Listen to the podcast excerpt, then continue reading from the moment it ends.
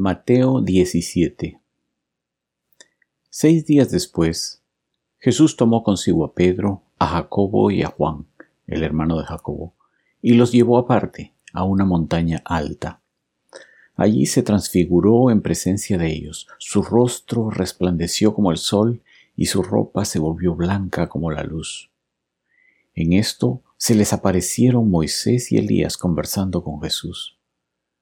Pedro le dijo a Jesús, Señor, qué bueno sería que nos quedemos aquí. Si quieres levantaré tres albergues, uno para ti, otro para Moisés y otro para Elías.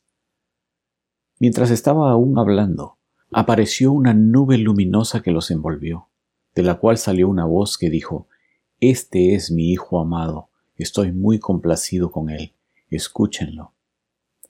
Al oír esto, los discípulos se postraron sobre sus rostros, aterrorizados. Pero Jesús se acercó a ellos y los tocó. Levántense, les dijo, no tengan miedo. Cuando alzaron la vista no vieron a nadie más que a Jesús.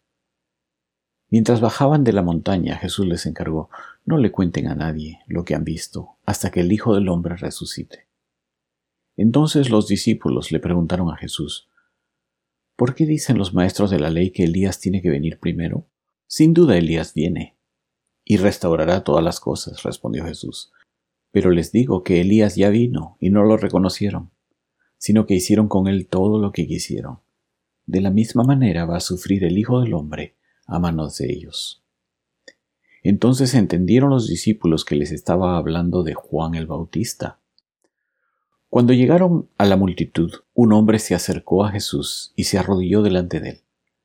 Señor, ten compasión de mi hijo le dan ataques y sufre terriblemente. Muchas veces cae en el fuego o en el agua. Se lo traje a tus discípulos, pero no pudieron sanarlo. Ah, generación incrédula y perversa, respondió Jesús, ¿hasta cuándo tendré que estar con ustedes? ¿Hasta cuándo tendré que soportarlos? Tráiganme acá al muchacho. Jesús reprendió al demonio, al cual salió del muchacho, y éste quedó sano desde aquel momento.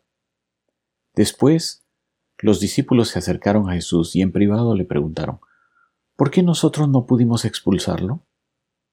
Por la poca fe que tienen, les respondió. Les aseguro que si tuvieran fe tan pequeña como un grano de mostaza, podrían decirle a esta montaña, trasládate de aquí para allá, y se trasladaría. Para ustedes nada sería imposible.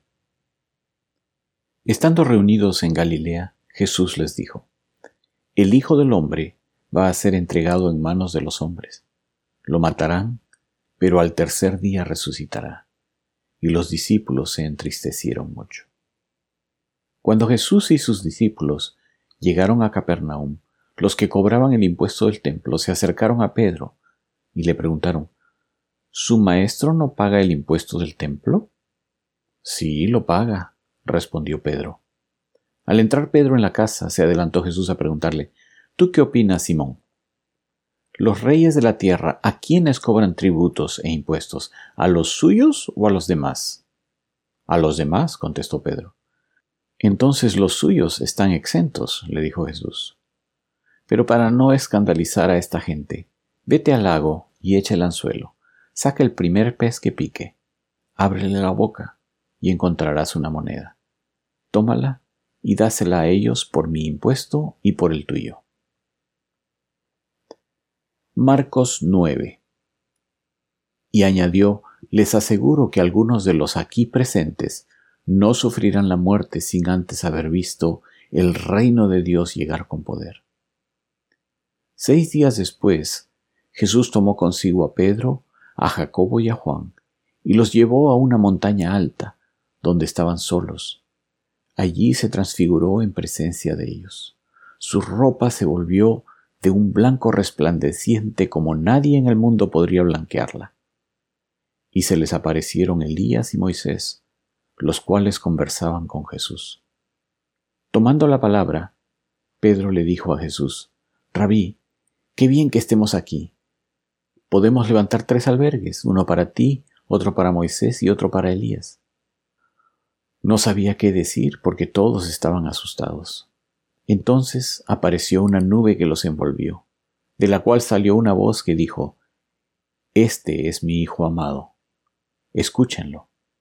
De repente, cuando miraron a su alrededor, ya no vieron a nadie más que a Jesús. Mientras bajaban de la montaña, Jesús les ordenó que no contaran a nadie lo que habían visto hasta que el Hijo del Hombre se levantara de entre los muertos. Guardaron el secreto, pero discutían entre ellos qué significaría eso de levantarse de entre los muertos. ¿Por qué dicen los maestros de la ley que Elías tiene que venir primero? le preguntaron. Sin duda Elías ha de venir primero para restaurar todas las cosas, respondió Jesús. Pero, entonces, ¿cómo es que está escrito que el Hijo del Hombre tiene que sufrir mucho y ser rechazado? Pues bien, les digo que Elías ya ha venido, y le hicieron todo lo que quisieron, tal como está escrito de él. Cuando llegaron a donde estaban los otros discípulos, vieron que a su alrededor había mucha gente y que los maestros de la ley discutían con ellos.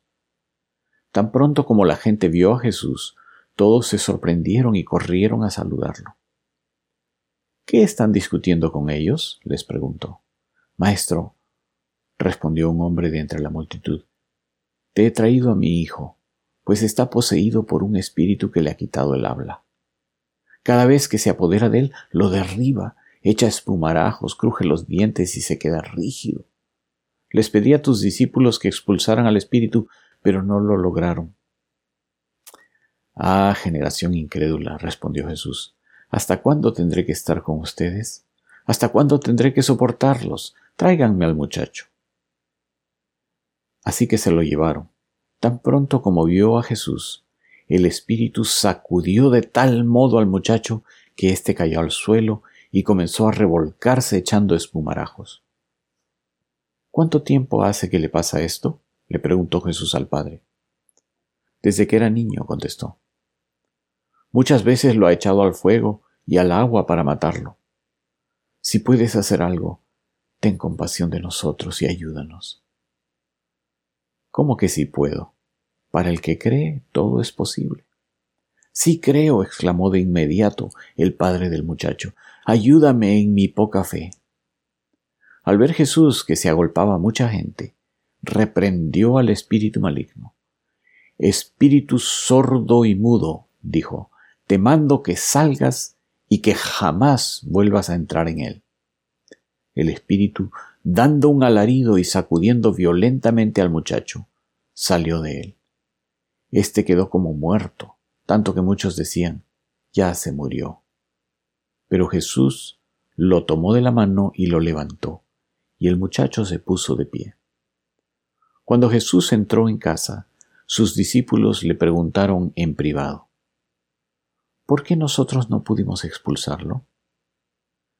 Esta clase de demonios solo puede ser expulsada a fuerza de oración, respondió Jesús.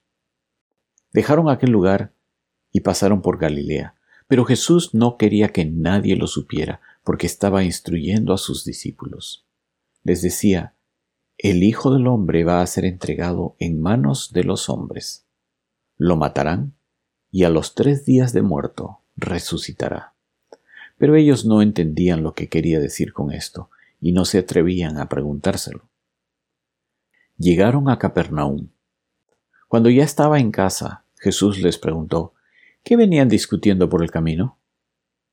Pero ellos se quedaron callados, porque en el camino habían discutido entre sí quién era el más importante.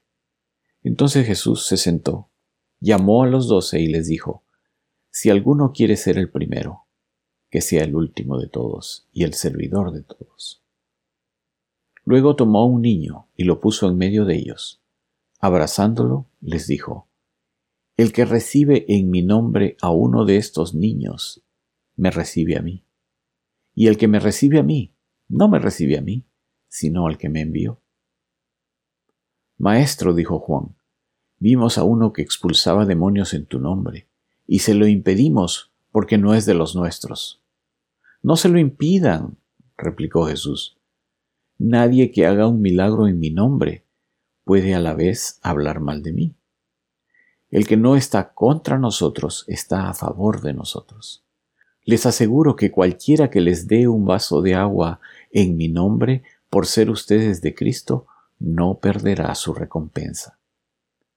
Pero si alguien hace pecar a uno de estos pequeños que creen en mí, más le valdría que le ataran al cuello una piedra de molino y lo arrojaran al mar. Si tu mano te hace pecar, córtatela. Más te vale entrar en la vida manco que ir con las dos manos al infierno, donde el fuego nunca se apaga. Y si tu pie te hace pecar, córtatelo. Más te vale entrar en la vida cojo que ser arrojado con los dos pies al infierno. Y si tu ojo te hace pecar, sácatelo. Más te vale entrar tuerto en el reino de Dios que ser arrojado con los dos ojos al infierno, donde su gusano no muere y el fuego no se apaga. La sal con que todos serán sazonados es el fuego. La sal es buena, pero si deja de ser salada, ¿cómo le pueden volver a dar sabor? Que no falte la sal entre ustedes, para que puedan vivir en paz unos con otros.